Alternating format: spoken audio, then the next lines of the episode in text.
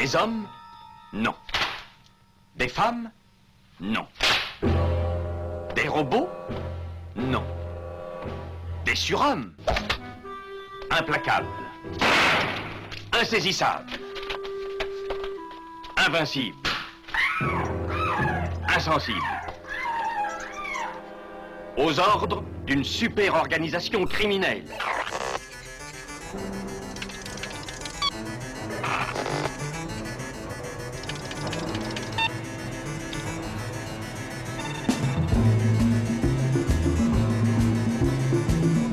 Rien n'est impossible pour... Culture prohibée.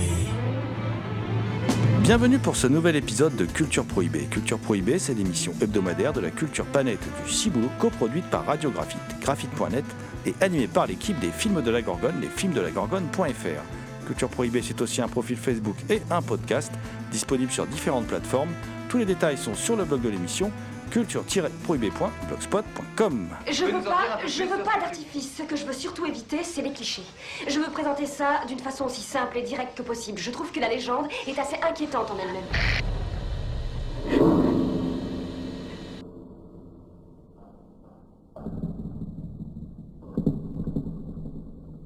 Sommaire aujourd'hui, une émission entièrement consacrée à un sous-genre du cinéma, qu'on rattache souvent au cinéma horrifique, mais qui peut toucher plusieurs genres. hein. Il y a des comédies euh, réalisées par exemple dans ce, dans ce genre-là. Euh, je veux parler du found footage, littéralement des, des prises retrouvées, des, des enregistrements euh, retrouvés. Alors. Aujourd'hui, on va explorer ce sous-genre du, cinéma euh, en se consacrant à quelques films un, peu mythiques du genre. On va faire un peu notre, notre comment dire, notre top 5, notre top 10, euh, ce qu'on aime, ce qu'on n'aime pas dans le found footage. On va, on va essayer, on va, on va essayer de, vous parler de pas mal de choses, euh, parce qu'il y a quand même des sagas, hein, Paranormal Activity, la saga Rec. euh, Il y, a, des films aussi qui ont quand même un peu marqué leur époque, euh, par exemple The Bay de Barry Davidson, qu'on peut trouver chez ARP Sélection ou disponible sur Shadows. Making of de Cédric Dupuis, disponible chez Asylum. Enfin, on va vous parler de tout ça. euh, et. euh, on va développer sur tous ces films, on, va essayer de vous faire aimer le found footage. Euh, je vous rappelle que cette émission est réalisée en partenariat avec la revue Prime Cut, disponible sur le site de l'éditeur TheExtasyOfFilm.com et sur celui des films de la Gorgone, lesfilmsdelagorgone.fr. Et cette revue, elle est également disponible chez tous les bons libraires. Pour causer de, du found footage, je suis accompagné de celui sans qui cette série d'émissions, parce qu'on va faire deux émissions sur le found footage, hein, euh, la semaine prochaine on, vous réserve une petite surprise, on aura un réalisateur de found footage avec nous. Euh, Aujourd'hui je suis accompagné donc de Damien Demey, celui que l'on surnomme la bête noire de Compiègne. Cet archéologue animal en quête de cultures souterraines et oubliées, mais aussi en quête de found footage oublié, hein, puisque c'est un grand fan de, de ce sous-genre. Également créateur du podcast Écho du temps disponible sur PodCloud et donc présent dans ce studio. Nous le saluons. Bonjour Damien. Salutations à toutes les entités conscientes qui nous écoutent et qui nous ont retrouvés. J'ai peur de fermer les yeux. J'ai peur de les ouvrir. Le found footage. Mais que signifie donc cet anglicisme? Eh oui, on va encore nous reprocher euh, d'utiliser de l'anglais. Alors, d'autant plus que là, on pourrait, euh, on pourrait franciser le nom, mais c'est l'appellation euh, anglo-saxonne qui est restée, c'est-à-dire found footage, qu'on peut traduire par euh, image retrouvée, enregistrement retrouvé, voilà, enfin trouvé très exactement, puisque c'est found. Euh, et la plupart du temps, en fait, ça désigne des films qui mettent en scène des bandes vidéo ou, des, ou de la pellicule, enfin, qu'on a retrouvé et qui contient et qui contient donc euh, des images, euh, très souvent de personnes qui ont connu un sort euh, assez catastrophique, voire horrible même d'ailleurs. hein, certains, la plupart des, des, héros entre guillemets, des protagonistes en tout cas des, des footage ont, ont eu un destin assez peu enviable, hein, comme on va le voir dans cette émission, dans cette série d'émissions même, euh, la plupart des, amateurs font remonter le fun footage à 1999 et au projet Blair Witch. Euh, c'est à la fois vrai et pas vrai. Disons que le, le- le film rencontre un gros succès commercial. C'est aussi le premier film à, ça raconte une histoire de malédiction dans une forêt, voilà. euh, euh, il y a Witch hein, dans le titre, hein, je vous rappelle. Donc on vous en dira pas plus. Je pense que vous l'avez presque tous vu. Mais euh, en fait, ce film, c'est un peu la formule magique et c'est un peu le, comment le, film matrice qui va amener au cinéma horrifique un peu du 21e siècle, entre guillemets. Je ne veux pas dire que c'est le cinéma, mais en tout cas un sous-genre très ancré dans le, début du 21e siècle. Et on en parlera d'ailleurs qui, qui tend à s'essouffler aujourd'hui, qui a pris d'autres formes en tout cas. Euh, et en fait, ce qui est intéressant, c'est que le projet Blair Witch va articuler. C'est un des premiers films à faire ça. Euh, c'est un film fauché, fait avec une caméra euh, achetée dans le commerce, euh, très basique, avec une esthétique du coup très particulière qui aujourd'hui euh, lui donne presque un aspect expérimental quand on le revoit aujourd'hui sur des écrans numériques, et euh, qui euh, voit une bande de jeunes euh, partir dans la forêt pour découvrir si la malédiction euh, dont on parle est réelle, elle existe vraiment. Évidemment, ils vont y être confrontés, disons, c'est pas marrant, avec sorte de jeu de piste macabre et petit à petit des indices qui vont les amener à être confrontés à l'indicible, au terrifiant. L'indicible aussi parce qu'on n'a pas de budget. Donc, euh, mais mais, mais euh, c'est plutôt bien amené, bien mis en scène. Et en fait. euh, ce film-là, le, le- projet Blair Witch, il va, il va comment dire, être l'un des premiers à articuler euh, un Internet euh, qui commence à se démocratiser, où on va utiliser, euh, on, va, on va répandre d'abord sur le net des petites vidéos, des petits reportages sur cette légende, on va faire comme si elle existait, on va créer des sites pour parler de, cette, de cette légende, et puis, et puis on va finir par faire ce film qui du coup est un peu vendu comme un, film qui se serait, qui se serait euh, réellement déroulé. Alors, évidemment, c'est pas pour de vrai, hein. mais du coup, euh, alors, on fait souvent démarrer la grande vague euh, du, du found footage à cette époque-là. Mais les plus anciens vous diront que le found footage, ça démarre bien avant. Il y a d'abord, parce que les deux, les deux, comment dire, les deux sous-genres entretiennent beaucoup de liens, le documentaire. Le documentaire qui vient euh, au tout début euh, avec euh, les, travaux. Bon, par exemple, on peut penser au. Bon, il y en a qui est connu, c'est Spinal Top de Rob Reiner, mais, mais surtout, on va dire que l'avant-gardiste britannique Peter Watkins, avec Punishment Park, euh, par exemple, va va amener comme ça ces films tournés comme des documentaires qui en fait n'en sont pas, qui sont des, films qui décrivent des, situations qui n'ont pas réellement eu lieu, mais qui ont l'air d'avoir eu lieu. Voilà, donc c'est c'est d'autant plus euh, troublant, euh, sachant que beaucoup plus tard, euh, Peter Watkins poussera le vice jusqu'à reproduire la commune, euh, mais oh, la commune euh, de Paris, hein, mais euh, en faisant jouer ces acteurs avec un minimum de scénario pour voir s'ils reproduisent les attitudes qu'ont eu les communards à l'époque, s'ils reproduisent, et ça marche, ils refont la même chose que les communards d'époque. C'est assez fascinant, c'est long, hein, mais voilà, tout ça c'était sorti chez Dorian Film en DVD, je me rappelle, et je me suis bien éclaté, La Bombe, tout ça, enfin c'est des films super intéressants qu'on avait pu découvrir en France beaucoup grâce à Gilles Boulanger et à l'étrange festival. Euh, il nous avait fait découvrir ça il y a de cela des dizaines d'années. Je sais, je ne vous dirai pas mon âge. Euh, et puis, et puis, le film qui est pour moi le plus proche du found footage typique qui lance pour moi vraiment la vague, euh, puisque c'est un film horrifique, le found footage est quand même plus globalement rattaché au film horrifique. Je sais qu'en France, il y a une comédie comme Babysitting ou, il va y avoir Projet X aux États-Unis, mais euh, disons que le film vraiment qui, est, euh, euh, qui lance tout ça, pour moi, c'est un film italien de 1980 de Ruggiero Deodato, qui vient de nous quitter d'ailleurs, et qui est, qui est le fameux cannibale Holocauste, euh, où des euh, journalistes, on retrouve des bandes de journalistes qui sont allés, euh, qui se sont, euh, comment dire, qui sont partis à la recherche de, reporters disparus dans la jungle. Et bon, bien sûr, la première partie, on a l'expédition, tout ça, et puis la seconde partie, bah, c'est moins rigolo parce qu'ils sont confrontés aux, comment dire, aux autochtones qui sont des cannibales, évidemment, sinon ça s'appellerait pas Cannibal Holocaust, et ils en prennent plein la tronche. Un film quand même qui avait fait très forte controverse à l'époque, puisqu'on y tuait des animaux pour de vrai. Il y avait des scènes de, maltraitance animale.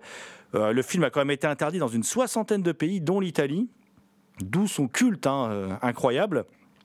Et euh, euh Dato, enfin des membres de l'équipe, il y en a qui ont été condamnés. Hein. il y a eu des procès. Enfin ça, ça contribué à faire de ce film d'horreur un film culte.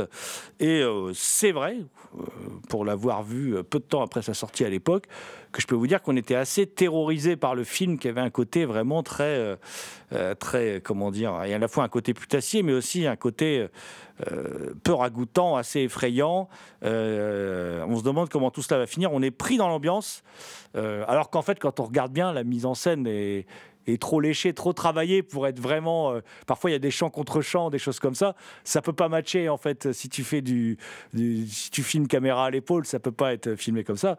Mais c'est pas grave. À l'époque, on marchait vraiment dedans. Et ça, Damien, je pense qu'on peut dire que c'est le premier found footage. Le film sera copié, parce qu'il y avait eu les Mondo aussi. Euh, les Italiens vont faire aussi beaucoup de Mondo, les fameuses séries des Face à la mort, euh, Mondo Canet, de, qui, qui, sont des films un peu crapoteux où on vous fait croire que vous allez voir des morts en direct, des choses comme ça. Ou alors on prend des images, on les sort de leur contexte, on caricature. Il y a eu plein de mondos, par exemple, sur la France, avec euh, des femmes qui fument, des femmes faciles, et voilà, avec tous les clichés qu'on pouvait véhiculer sur la France. Voilà. Mais il y a ça pour tous les pays, euh, Africa, Idio, tout ça, enfin des choses assez, euh, assez, assez peu ragoûtantes, mais bon, des œuvres qui néanmoins n'en demeurent pas moins intéressantes dans ce qu'elles racontent de, la société au moment où, elles ont été réalisées. Et puis même sans les intellectualiser, c'est aussi des œuvres faites pour faire du fric, quoi. Voilà, il n'y a, a, pas, a pas non plus euh, à chercher midi à 14h, bon, parce qu'aujourd'hui, on a tendance un peu à tout intellectualiser. Dans les mecs qui faisaient du bis italien, euh, ils voulaient juste faire des films un peu racoleurs pour faire venir du monde dans les salles, quitte à véhiculer des clichés, ça les gênait pas plus que ça. Euh, mais disons qu'il y a tout cet aspect-là qui va, qui va faire un petit filonné en Italie. On a eu euh, euh, la secte des cannibales de Lenzi, on a eu, on a eu le cannibale Ferox aussi de Lenzi avec ce plan assez terrifiant de cette femme pendue par les seins à des crochets. mais assez peu reprennent en fin de compte l'idée des prises, enfin euh, des prises retrouvées, des prises perdues qu'il y avait dans, Cannibal Holocaust. Et effectivement, le, film euh, qui, va euh, vraiment relancer cette idée et qui va en, rencontrer un succès phénoménal, aussi parce qu'il n'avait pas coûté très cher, c'est mon cher Damien, le projet Blair Witch, qui va ouvrir la porte à tout un univers. Euh, voilà, alors c'est même plus un filonné, là, c'est même plus un filon. Il va y avoir du fun footage partout dans le monde, avec quand même souvent moins que plus de réussite. Mais tout le monde va s'y frotter, y compris des grands metteurs en scène.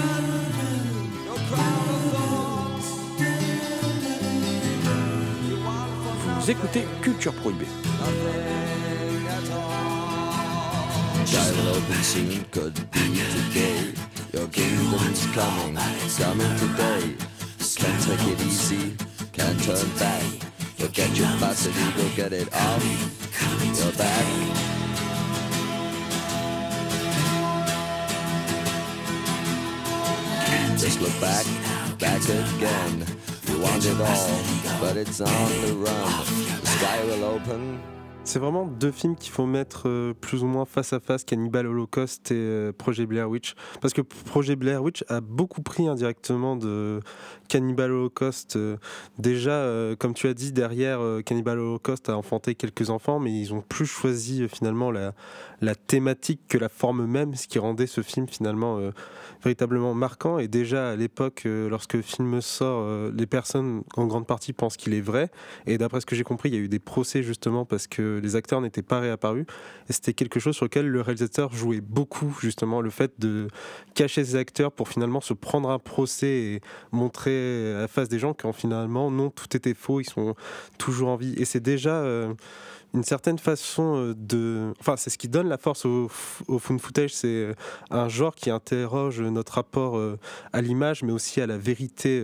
Ce qu'on retrouve un peu sur tout ce qu'on a eu à travers le temps, les images de cryptides, que ce soit Bigfoot ou le Loch Ness, ou même l'autopsie de Roswell qui a beaucoup tourné dans les années 90, début 2000 sur Internet. Et c'est quelque chose que reprend indirectement euh, Blair Witch, justement avec toute sa campagne virale qui est avant, qui va passer à travers Internet, même à la télévision, où il y aura un documentaire qui sera euh, fait sur la ville euh, où se passe l'action. Et Blair Witch fait rentrer quelque chose en jeu qui sera réutilisé plus tard par Paranormal Activity, qui est justement ce côté transmédia. Le fait de ne pas avoir juste un film pour un film, mais de rejouer avec les barrières floues entre le cinéma et la réalité. Ce sont deux films qui l'ont parfaitement compris et qui va lancer plus ou moins euh, la norme. Cannibal Holocaust comme projet euh, Blair Witch n'ont pas euh, finalement ouvert de, porte à cette réutilisation de format, même si c'est des films qui ont beaucoup marqué. Faudra attendre Paranormal Activity qui va connaître un succès monstre. Ce qui est drôle parce que Paranormal Activity en fait sort euh, en 2009-2008, mais un an avant, on a Romero qui vient avec son Diary of the Dead et on a Rec qui débarque avant. C'est-à-dire que Paranormal Activity ne marque pas le début, mais ancre finalement cette ouverture face euh, à, ce déchaînement de fun footage et de documentaires, soit merveilleux, soit vraiment pas très bien. Après, euh, bon, tout à l'heure je parlais du Mondo. Le Mondo, ça vient avant, hein, c'est les années 60, 70, euh, c'est avant le, comment dire, le Mondo a plutôt fait partie plutôt des genres qui ont engendrait en fait la monstration ultime, ce qu'on peut voir dans, Cannibal Holocaust. Alors c'est vrai que Cannibal Holocaust, comme tu l'as dit Damien, il va pas entraîner, on va voir des films de cannibales, mais on verra pas forcément des films fun footage. Par contre, il va y avoir vraiment ces films putassiers, ces mondos. Là, moi, je me souviens que dans les années 80, il y avait un vrai, une vraie fascination. Il y avait une série qui s'appelait Face à la mort, qui a connu je ne sais combien de suites, qui sortait en VHS, qui était un vrai carton de, de vidéoclub, hein, et qui montrait, euh, avec des images truquées, certaines vraies, comme cette fameuse image du bonze qui s'immole, euh, et qui montrait, comment dire, des, morts réelles sans vraiment, sans vraiment d'histoire, hein, qui enchaînait des, images de mort, qui, donc forcément nous, nous, questionne sur notre rapport à l'image. On, a, vu le, comment dire, Luca Magnotti par exemple dans, dans les années 2010, euh, euh, ce tueur psychopathe qui s'est filmé en train de découper son partenaire, euh, qui, qui, avait un ego démesuré, qui, qui, qui l'a tué pour de vrai, qui s'est filmé et qu'il l'a mis en ligne et ça a été un carton de vues sur Internet et même quand les pouvoirs publics essayaient d'effacer la, vidéo, il y avait toujours des, vidéos de Luca Magnotta qui tournaient, enfin il y en a qu'une hein, de toute façon, euh, de son meurtre. Donc c'est c'est effectivement très questionnant en fait sur le, rapport à l'image qu'entretient le public, euh, puisque euh, on nous confronte quand même là, là au, tabou ultime qu'on peut montrer au cinéma. Euh, alors non seulement la mort, mais en plus la mise à mort. C'est encore plus horrible. D'ailleurs, je pense que Cannibal Holocaust, son interdiction, euh, bon, il y, a tout un délire autour de, des acteurs qui ont disparu, machin, tout ça, qui, tenait autant de la campagne marketing. Il ne faut pas oublier non plus qu'à l'époque, les, les, films avaient une vie très particulière. C'est-à-dire qu'ils restaient plusieurs années à l'affiche dans les salles, parce qu'il y avait d'abord... Alors c'est valable en Italie, où on parlait de Prima Vision, Seconda Vision, Terza Visione. Il y avait des salles des grandes villes. C'est très régionalisé l'Italie, donc on avait les salles des grandes villes. Si ça marchait, après on, avait les, ça c'était pour les films un peu un peu mieux vus, on va dire. Puis on avait les salles dans les petites villes, puis on avait les salles dans la ruralité. Voilà. On avait tout ce tissu de salles en France, c'est pareil. On avait des salles euh, plus petites, éloignées des grandes villes, où on pouvait tomber en 80 84, 85, vous pouviez peut-être voir encore 5 ans après, 4 ans après, Cannibal Holocaust au cinéma. C'est pas impossible qu'il soit, soit programmé. À l'époque, euh, c'était pas les, films avaient une vie très longue. Et puis c'est aussi un film. il est d'abord sorti, si ma mémoire est bonne, chez Virginia Distribution euh, en VHS. C'est une VHS qui s'est beaucoup, beaucoup, euh, beaucoup. Je me rappelle que c'est beaucoup loué à l'époque, des vidéoclubs. Les films avaient une vie dans les vidéoclubs euh, qui était assez longue. Et quand le film est sorti, euh, qui était coupé en plus la version Virginia Distribution, après il y a eu d'autres éditions qui étaient étaient uncut. Et puis quand il est sorti euh, à l'époque Cannibal Holocaust chez Neo Publishing, quand il est sorti en DVD, ça a été un vrai événement. Et le film, en fait, il, est bon. Personnellement, moi, je trouve que c'est un c'est un film surestimé. C'est un film très violent. C'est un film très bien fait parce que Deodato, c'est un bon metteur en scène. Donc, euh, il sait très bien euh, exploiter nos. il suffit de voir La dernière maison au fond du parc, tout ça, enfin, d'autres films de lui, euh, même s'il s'en défendait. En interview, c'était un peu un baratineur. il s'en défendait, il voulait pas faire de films malsains, tout ça. Mais en fait, pour le malsain, il était, je trouve, très bon, très très bon. Et il arrivait à faire des films qui faisaient vraiment peur, quoi. Voilà, c'était, c'était vraiment pour moi ça. Euh, il était très fort là-dessus. Il était très fort là-dessus. Alors. Euh, résultat, euh, effectivement, le film, s'il a eu beaucoup de mailles à partir avec la censure, en dehors des, choses qui étaient montrées, il y a même du viol, tout ça, enfin, tout y passe hein, dans ce film. Mais ce qui a occasionné beaucoup de problèmes, c'est c'est les animaux qui ont été torturés et tués pour le film. Voilà. Même si on était une époque où euh, on était peut-être moins, moins enclin à, travailler en direction, de, à vouloir soulager l'animal de sa souffrance, tel qu'aujourd'hui on, peut l'être et c'est tant mieux. Euh, mais à l'époque, on était moins enclin à ça. Mais enfin, on n'avait quand même pas le droit de tuer et de torturer des animaux pour les besoins d'un film. Voilà. Donc il a eu pas mal d'emmerdes aussi euh, à cause de ça. Et en fin de compte, ça a pas mal aidé le film. Mais euh, c'est vraiment, comme tu dis, resté un film unique. Quand est arrivé le projet Blair Witch, il y a quand même eu derrière un peu plus de alors c'est vrai qu'il y a, 6-7 ans où il y a un, peu de films, parce qu'il faut bien dire une chose, c'est que Daniel Myrick et Eduardo Sanchez, donc les réalisateurs du projet Blair Witch, euh, euh, ils ont un peu l'idée en or avec cette histoire de la sorcière de Blair euh, à Burkittsville, voilà, c'est l'idée en or, hein, c'est l'idée comment faire un film qui coûte pas un rond et puis qui fait flipper et qui comment génère quand même alors selon Selon Wikipédia, euh, le retour sur investissement est de 414 300% voilà, c'est-à-dire que c'est, c'est un film d'un budget de 60 000 dollars et qui a rapporté 248 639 099 dollars. Voilà. Donc imaginez bien que ce sont devenus les rois du pétrole, nos deux amis. Et il y a eu, c'est vrai, pas mal de sous-projets Blair Witch qui ont suivi, mais qui étaient des films plutôt sans intérêt. Donc il faut attendre effectivement euh, que des, cinéastes, on va dire, plus chevronnés, euh, s'emparent du, phénomène, euh, tel qu'on le verra, par exemple, effectivement, dans les années 2000, vraiment et dans la deuxième moitié des, années 2000, avec des films comme Diary of the Dead, comme Cloverfield, euh, des films qui ont, puis dans les années 2010, on va avoir des films qualitativement très très bons. Euh, bon, moi je suis mitigé sur le film, mais enfin c'est quand même le haut du panier. Il y a The Bay de Barry Levinson, Chronicle de Josh Trank que j'aime beaucoup, et des cinéastes plus talentueux qui vont prendre conscience de, de ce que peut apporter cette façon de filmer. You will not be able to stay home, brother. You will not be able to plug in, turn on, and cop out. You will not be able to lose yourself on Skag and skip out for beer during commercials because the revolution will not be televised. The revolution will not be televised. The revolution will not be brought to you by Xerox in four parts without commercial interruptions. The revolution will not show you pictures of Nixon blowing a bugle and leading a charge by John Mitchell, General Abrams, and Mendel Rivers to eat hog maws confiscated from a Harlem sanctuary. The revolution will not be televised.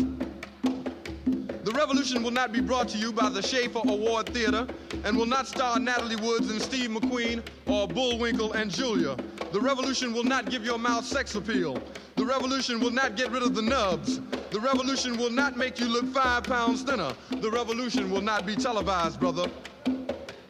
Diary of the Dead, dont tu parlais, de Romero, est vraiment un excellent film.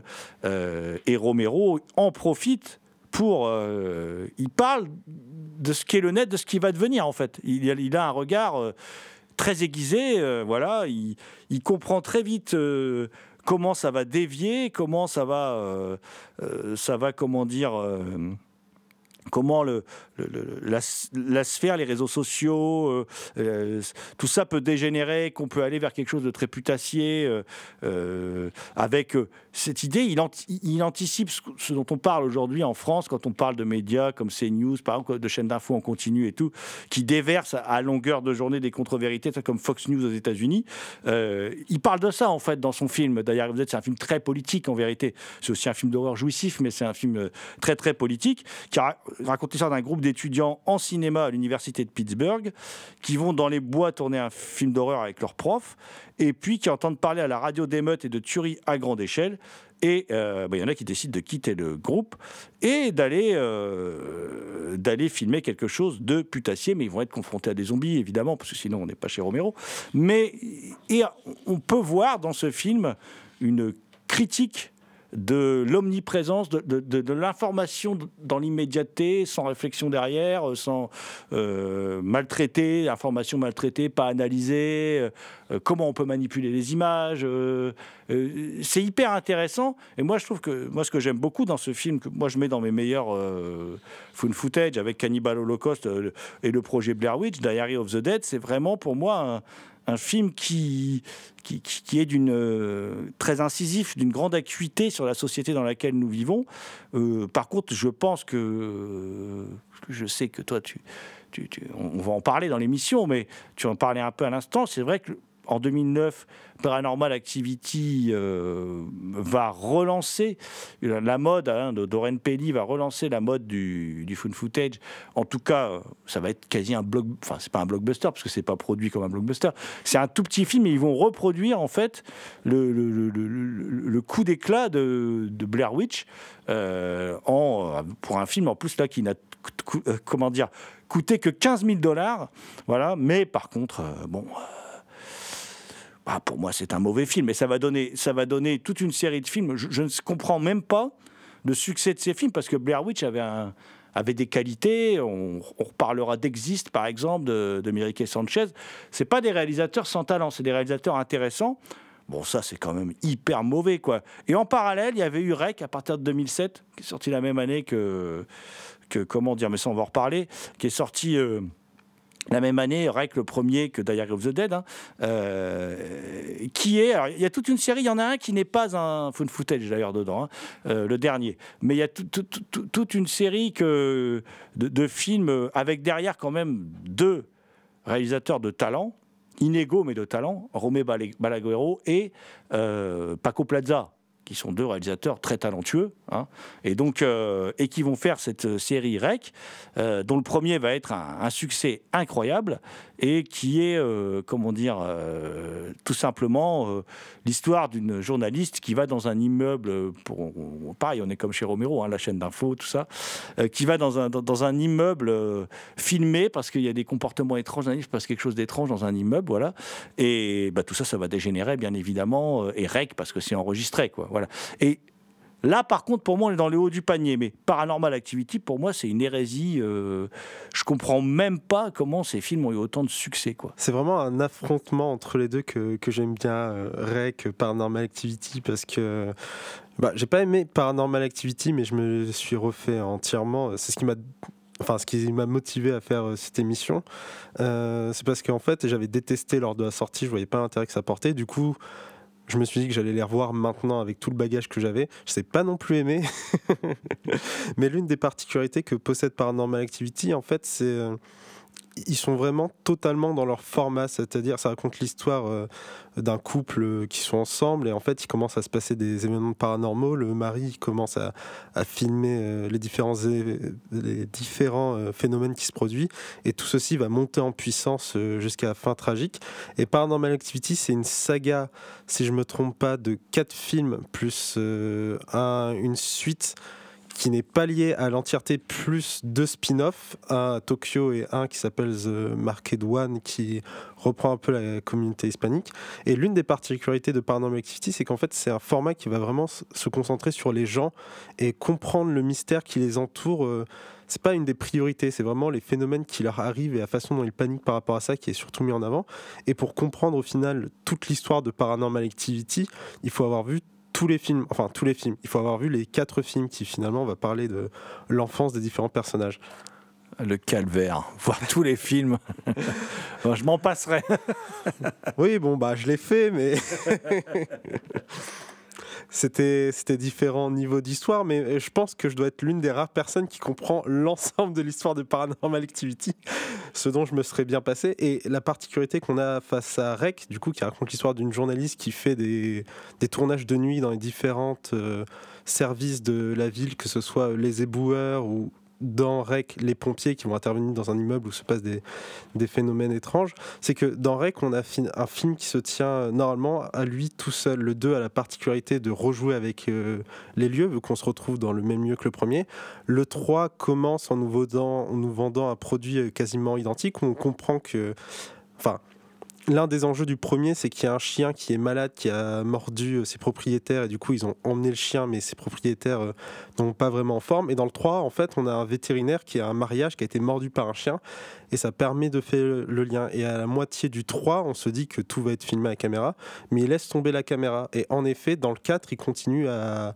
il continue sans la caméra en, y renvoyant. Euh, quelques références. Alors Rec est beaucoup mieux, enfin sur toute la saga, je trouve que ça s'étire euh, un peu, mais il est beaucoup mieux que Paranormal Activity, notamment parce qu'il remet euh, facilement en place euh, ce flou de l'image dont je parlais, parce qu'on a des journalistes qui sont là pour mener justement. Bah, faire un travail journalistique, suivre la vie des gens et tout. Là où Paranormal Activity, on est plus sur le phénomène de tout ce qui sera bah, vidéosurveillance chez habitants, y compris les dérives éventuellement pornographiques et on a un rapport aux personnes qui est pas du tout pareil. Et euh, ce qui est intéressant, c'est que bah, c'est un film euh, espagnol, ce qui n'est pas Paranormal Activity, sauf que le succès de Rec va conduire à ce que la même année de la sortie de Paranormal Activity, on aura un remake américain de En quarantaine. Pour compléter, euh, on peut le regretter, hein, mais en fait, la, saga Rec, c'est vrai qu'elle s'est arrivée au quatrième. Enfin, les films ont de moins en moins marché, en fait. et c'est bête parce que euh, il devait y avoir normalement REC Origins et REC 5. Et REC Origins euh, nous expliquait les origines du virus et euh, la possession de Nina Medeiros par ce virus, donc, ainsi que les expériences d'exorcisme sur celle-ci.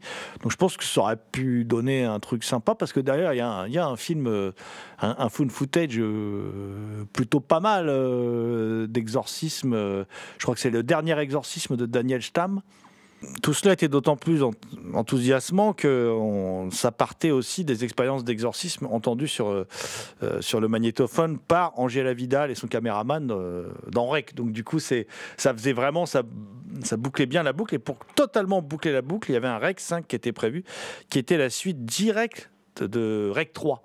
Euh, donc c'était quand même très cohérent tout ça. Bon, ça s'est pas terminé. Bon, maintenant c'est plus la peine puisque la, saga est finie. Euh, parce que sans être exceptionnel, c'est quand même une bonne saga. Surtout les deux premiers. Le troisième que ça commence à patiner un peu.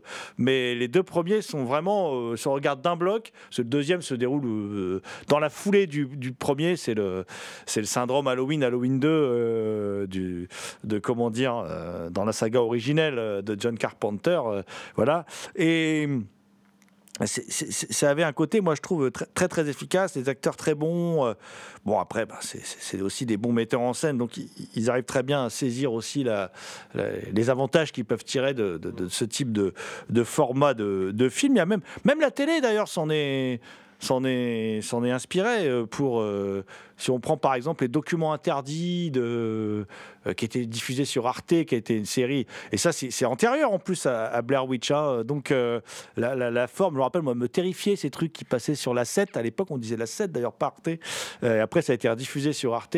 On avait retrouvé des dossiers, des vieilles images noires et blancs granuleuses à chaque fois qui racontaient des histoires bien flippantes, le truc à regarder juste avant de te coucher le soir pour faire des cauchemars toute la nuit. Enfin, euh, les gens les plus talentueux ont, vite, euh, vite compris l'intérêt qu'ils avaient à, utiliser ce, type de, procédé euh, pour filmer.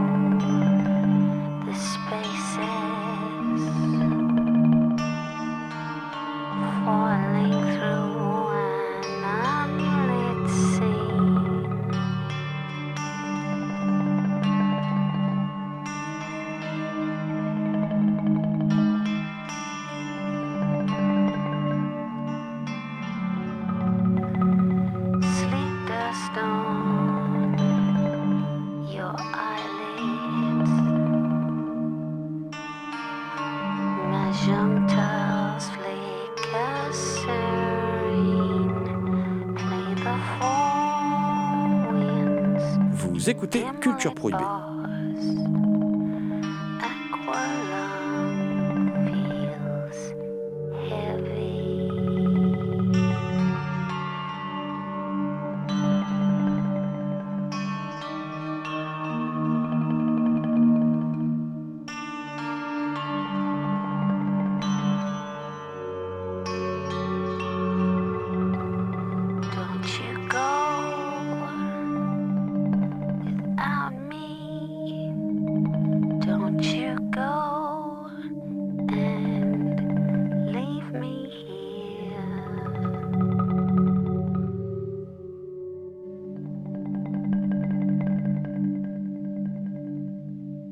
Je crois, Damien, qu'il y a des, films qui t'ont euh, peut-être un peu plus marqué. Euh, on parlait de réalisateurs talentueux, alors euh, si on prend Barry Levinson, par exemple, qui est l'homme à l'origine de la série Oz, excusez du peu,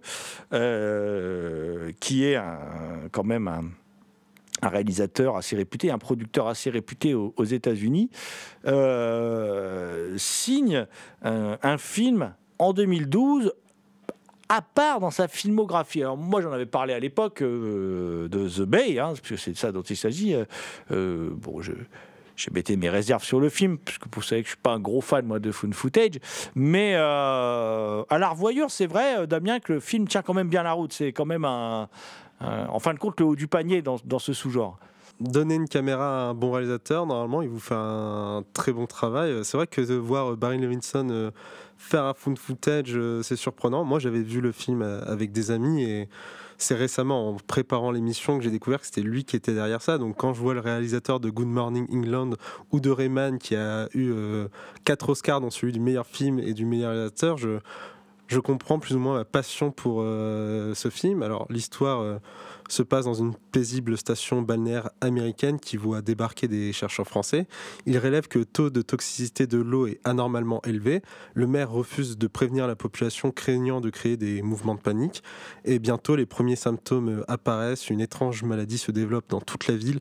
L'épidémie s'étend et les habitants sont victimes d'un parasite qui prend le contrôle de leur esprit et de leur corps. C'est un film que je trouve euh, génial qui, entre, qui entrecroise différentes euh, images, que ce soit les caméras euh, personnel euh, des chercheurs ou des agents de police ainsi que les caméras de surveillance. C'est un film que j'aimais beaucoup vu qu'après Paranormal Activity et avec Rec et Romero, on avait surtout des films euh, en fond footage qui étaient soit euh, des zombies, soit des monstres, soit des des fantômes ou des esprits. Et ici, on se retrouvait avec un film un peu comme Romero avait fait, assez euh, politique, qui parlait euh, finalement. euh, bah, on retrouve le petit côté zombie avec le côté parasite, mais qui était plutôt à part dans la façon dont c'était rythmé et monté. Alors. Fait que j'aime bien, c'est que le parasite s'inspire de l'isopode dit mangeur de langue de poisson, qui est le Simotoa exiga, qui est un parasite unique en son genre parce qu'il rentre par les branchies euh, du poisson, se colle à la langue, aspire le sang, le truc bien dégueu. Et une fois la langue atrophiée, elle tombe et le, et le parasite la remplace totalement. Il se nourrit alors du mucus du poisson, mais il ne tue pas le poisson en fait. Il n'en prend pas le contrôle. Ils vivent en harmonie. Ils développent une symbiose euh, tous les deux, ce qui est assez particulier. Bon, ici on est dans un film bien plus catastrophique où la situation dégénère euh, à cause de la température élevée de l'eau. Et au final, on se retrouve avec un found footage écologique dont l'horreur sert à mettre euh, en avant le danger pour l'humanité du réchauffement climatique. Alors euh, aujourd'hui, c'est quelque chose qu'on sait très bien. En 2012, c'était su, mais c'était pas forcément mis encore en avant dans les différents films. Et c'est pour ça, au final, que que j'aime bien ce qu'a fait euh, Barry Levinson dans The Bay, c'est qu'on a un grand réol qui fait bien son travail, on a un found footage assez unique avec un parasite et un message écologique, ce qui en fait un très beau film. Enfin, très beau film. Dégueu, mais très bien. Moi, j'ai toujours les mêmes réserves sur ce film, hein, euh, à savoir que régulièrement, on nous résume ce qu'on vient de voir pour être sûr que le spectateur n'est pas perdu, tout ça. Bon, voilà, je trouve qu'il y a des limites quand même. Il faut faire un peu plus confiance à l'intelligence du spectateur. Mais c'est vrai qu'il y a quelques scènes chocs, il y a quelques moments euh, quand même dont on se souvient bien. euh, quelques scènes bien dégueulasses d'ailleurs, euh, voilà, qui, qui sont assez marquantes. et comment. par contre, ce qui est, ce qui est un peu rassurant, c'est que on a depuis connu le développement d'un virus dans le monde entier.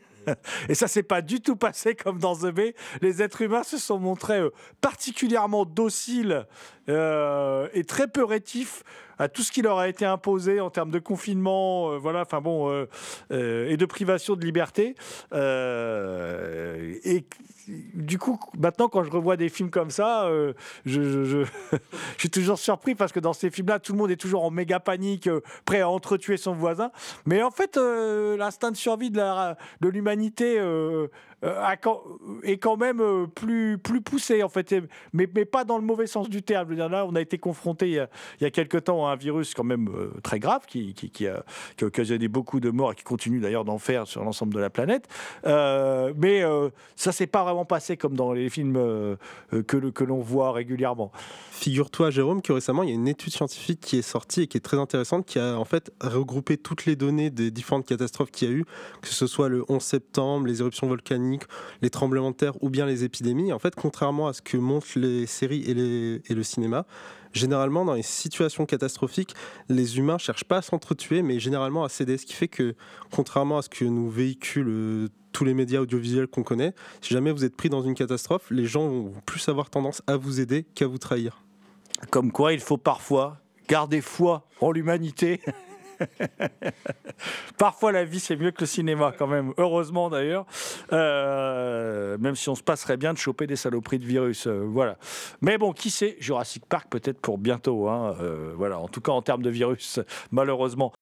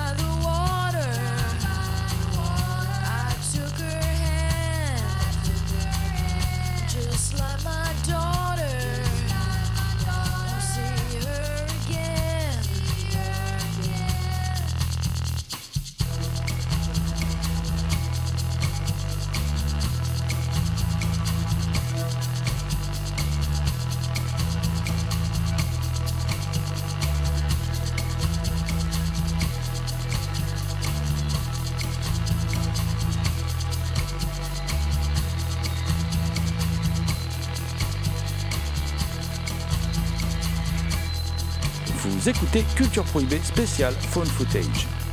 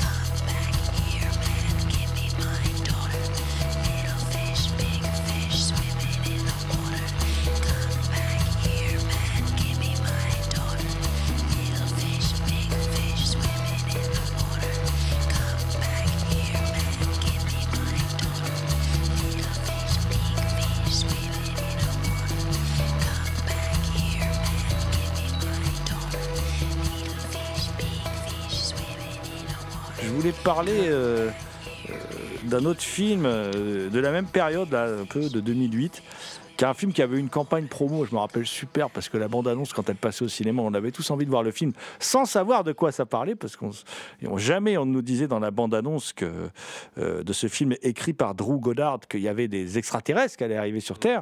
Et c'est le film qui a fait connaître.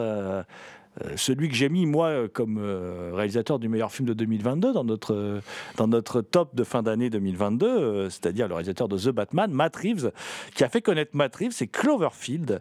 Et bah, c'est simple, ça se passe à New York et il y a une sorte de monstre inconnu qui attaque la ville comme ça et c'est tout. Et à partir de là, on a un film qui déjà démontre que derrière la caméra, il y a un metteur en scène largement supérieur à la moyenne, quoi. Y compris d'ailleurs qui s'amuse à jouer avec euh, à l'ancienne, c'est-à-dire euh, à retarder au maximum l'apparition du monstre. euh. Alors il la retarde tellement au maximum que le le monstre et sa dangerosité ne- nous explosent à la tronche, si j'ose dire, que vraiment dans les tout derniers instants du film. Et ça donne un film euh, tout en tension, euh, avec des personnages vraiment bien décrits, euh, bien écrits aussi, donc for- forcément, qui, pour moi, est, un, est un film à marquer d'une pierre blanche. En plus, il a donné lieu à d'autres films qui sont très différents, hein, parce qu'on n'est plus dans le phone footage. hein. Euh, bon, il y en a un qui est intéressant, Ten Cloverfield Lane. The Cloverfield Paradox euh, l'est beaucoup moins. Mais en tout cas, qui, est un petit, petit phénomène, ce film de Matt Reeves, euh, qui, qui, qui, qui ré- qui révèle un metteur en scène qui, qui ensuite va confirmer euh, tout le bien qu'on pense de lui. Encore une fois, les campagnes virales fonctionnent énormément. Euh, Cloverfield, moi aussi, je m'en souviens. Je me souviens sou- surtout, euh, je crois que c'était Universal, la tête décapitée de la Statue de la Liberté euh, qui traînait sur place, qu'ils avaient mis en avant. Personne ne savait à ce moment-là à quoi ça allait servir. Plus tard, on avait lu les images de Cloverfield. tout le monde avait fait le lien. C'est un film très cool. Je vois un peu comme la version found footage de The Host de Bon Joon-ho, où on retrouve un peu. Bah, la créature est plus petite, mais du coup, elle débarque aussi, elle fait des ravages. On, suit finalement un groupe qui essaye d'y survivre. On retrouve aussi un élément qui est une infection qui est mis en avant à un certain moment. Euh, sauf que dans le chef-d'œuvre de Bong Joon-ho, hein, qui pour moi est un très grand film, The Host, euh, la créature, elle est montrée im- immédiatement. C'est un film qui, où il choisit justement, il fait le choix de nous faire voir la créature euh, sans suspense aucun. On l'a tout de suite. Alors que là, comme tu l'as dit, dans Cloverfield, elle est masquée, et ça a tellement marché que c'est un truc qu'ils reprendront dans le Godzilla de 2016 euh, de Edwards. Et il y a quelque chose qui fonctionne aussi euh, beaucoup euh, dans Cloverfield. Alors, ils ont décidé d'en faire une saga, ce qui fait qu'elle est extrêmement bizarre quand on la prend d'un bout à l'autre. Il y a aussi des fins alternatives dont je n'ai plus de souvenirs, mais c'est un film qui fait, qui utilise le found footage pour faire un film de monstre qui est extrêmement rare. La suite de Cloverfield a la particularité en fait qu'elle n'a pas été pensée comme suite à Cloverfield et c'est au dernier moment qu'ils ont décidé de l'allier. C'est pour ça que la fin du film est assez bizarre. Par contre, le troisième film est pensé dans, dans la totalité et comme pour beaucoup de films found footage, finalement on se rend compte que faire un seul film, peut-être c'est... faut juste s'y tenir. Le food footage, c'est aussi aventuré euh, dans le terrain du, gore, du très gore. Bah, D'ailleurs, dans, les films précurseurs du food footage, dans le genre film flippant, on pourrait citer le Schizophrénia de Gérald Cargill, qui n'est pas un food footage, mais où la caméra est placée sur la tête du tueur pendant tout le film, et qui, est un film entièrement, comme on dirait aujourd'hui, en POV, en point of view, voilà, euh, qui est totalement effrayant. Bon, là, on- on a avec euh, euh, le le film de Cédric Dupuis et qui est disponible chez Asylum, qui est pas facile à trouver, euh, avec Making of, euh, un film euh, très très très sanglant, on va dire. Making of de Cédric Dupuis est un film extrêmement gore, très sanglant et dérangeant, clairement à ne pas mettre devant tous les yeux. Alors le film parle de Cédric Dupuis, un réalisateur ambitieux et mégalomane qui décide de tout plaquer et d'investir dans une caméra pour tourner le plus grand film d'horreur de tous les temps. Pour cela, il va devoir compter sur ses propres moyens ainsi que sur ses amis à qui il demande de faire les acteurs. Amis qui n'ont bien évidemment aucune formation. Ce n'est malheureusement pas aussi facile que Cédric l'imaginait et il va peu à peu sombrer dans une folie meurtrière à l'égard de son équipe. Il en profitera pour modifier son projet. Désormais, il réalisera le plus grand making-of de tous les temps. Alors, c'est un film français. C'est le premier euh, found footage euh, français euh, que j'ai vu. L'une des particularités, c'est que le personnage principal s'appelle Cédric Dupuis, Dupuis que c'est également le nom du réal, mais le Cédric Dupuis du film, c'est un acteur qui le joue, c'est pas Cédric Dupuis euh, lui-même. Alors c'est un film, comme j'ai dit, qui est extrêmement gore et, malaisant, notamment car on suit le tueur qui euh, tue ses victimes et qui couche avec, de manière très imaginative, que ce soit dans les meurtres ou dans les rapports. Donc euh, attention, ça met en avant un peu de la nécrophilie. Et l'une des grande particularité du film qui fait que je l'aime énormément, c'est son humour noir que je trouve particulièrement drôle. À chaque fois qu'il fait une blague, euh, il me touche et ça me rappelle un autre found footage euh, indirectement qui est euh, C'est arrivé près de chez vous de Rémi Belvaux, André Bonzel et Benoît Poulvord, qui cette fois est un film belge en noir et blanc et avec lesquels on peut faire quelques liens au final. Making of, c'est un film que j'aime beaucoup car il détonne euh, par sa violence, il est assez compliqué à regarder entièrement, mais aussi et surtout, comme j'ai dit, pour son humour noir dont la concomitance avec les meurtres est une réussite totale. Il est très peu connu, ce qui fait que c'est un élément rare, comme tu as dit Jérôme, euh, c'est assez dur de mettre sa main sur le DVD, mais c'est mon found footage préféré. Je dirais pas que c'est le meilleur de tous les temps, mais c'est mon préféré. C'est arrivé près de chez vous, on est plus dans le documentaire quand même que dans, le food footage, hein, puisque c'est un, c'est un, vrai faux documentaire sur un tueur en, un tueur en série interprété par qui, vous savez, Benoît Poulvord, dans, un, sommet de, de films euh, délirants et aussi de films malaisants, puisqu'il se passe à un moment euh, une scène de viol et d'infanticide qui fait basculer le film dans autre chose euh, et qui là interroge, c'est là que le film est très intelligent, le spectateur sur son rapport à l'image. Jusqu'ici, ça le faisait marrer alors qu'on voyait quand même un type euh, tuer des gens, quoi. Voilà. Et là, tout à coup, euh, euh, avec un type tuer des gens, avec à chaque fois une petite morale, une petite histoire digne du, de, de- l'ivrogne en fin de soirée. qui dit n'importe quoi, voilà, et interprété avec la faconde que l'on sait par Benoît Poulvord. Moi, je voulais on n'aura pas le temps d'en parler beaucoup, donc, mais je voulais quand même euh, signaler, conclure cette émission autour du Found Footage, autour d'un film que j'ai découvert d'ailleurs au Festival du film fantastique de Gérard Armé en 2012. Euh, c'est euh, le film de Joe Trank, Chronicle. Alors, Chronicle, pour moi, c'est un des meilleurs found footage des années 2010. C'est un film totalement inattendu et c'est aussi un des meilleurs films de super-héros des années 2010 parce que euh, il aborde les super-héros d'une manière euh, très originale déjà par la forme le found footage évidemment Euh, c'est l'histoire de trois trois gamins enfin trois jeunes hommes quoi entre 17 et 20 ans on va dire des lycéens américains quoi qui qui découvrent un, comment dire une substance mystérieuse et à son contact, ils vont tous développer après des pouvoirs. Et disons qu'il y en a un qui va plus mal le vivre que les autres. Et, euh, tout cela filmé à travers des sortes de journaux vidéo intimes qui, vont. euh, euh, et ça va partir en sucette, quoi. Voilà. Dans, dans- quelque chose qui rappelle aussi le Akira de Katsuhiro Otomo, dans la manière dont le personnage va évoluer au contact de ses pouvoirs. En tout cas, le personnage qui prend, on va dire, le mauvais chemin. Voilà. Euh, et c'est un film qui a réussi à, la fois à, parler de, euh, de, ce qu'est en fait euh, le pouvoir, à quoi ça t'amène C'est la fameuse, la fameuse réplique de l'oncle Ben à Spider-Man un grand pouvoir implique de grandes responsabilités.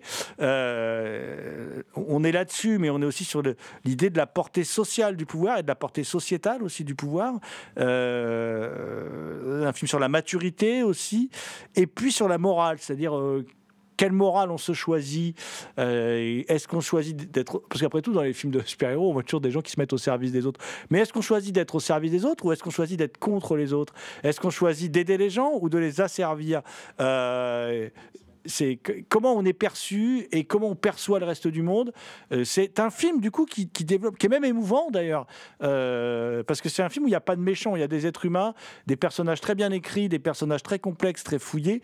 Euh, et qu'est-ce que qu'est-ce que le pouvoir Qu'est-ce que le pouvoir Qu'est-ce que cela implique? Qu'est-ce que ça change dans l'esprit de quelqu'un qui va se retrouver tout à coup à avoir un pouvoir. Et je trouve que c'est un, un film qui décrit très bien, c'est un, petit film, il ne faut pas chercher à l'intellectualiser plus que ça, mais c'est un film en tout cas qui, à travers le prisme du, du- film de divertissement, euh, décrit très bien ce qu'est la, la société euh, américaine et euh, comment, en vérité, euh, ça pourrait se passer pour quelqu'un qui aurait réellement des pouvoirs et pas du tout comme on peut le voir dans les, dans les, dans, les films de super-héros classiques. Euh, là, à mon avis, on est plus proche de quelque chose d'a- d'assez réaliste. D'ailleurs, le film a presque un côté naturaliste comme ça, alors que c'est blindé d'effets spéciaux, d'effets numériques et tout, mais, mais ça passe très bien. Voilà, alors je, vou- je voulais vous, vous conseiller ce Chronicle de Josh Trank.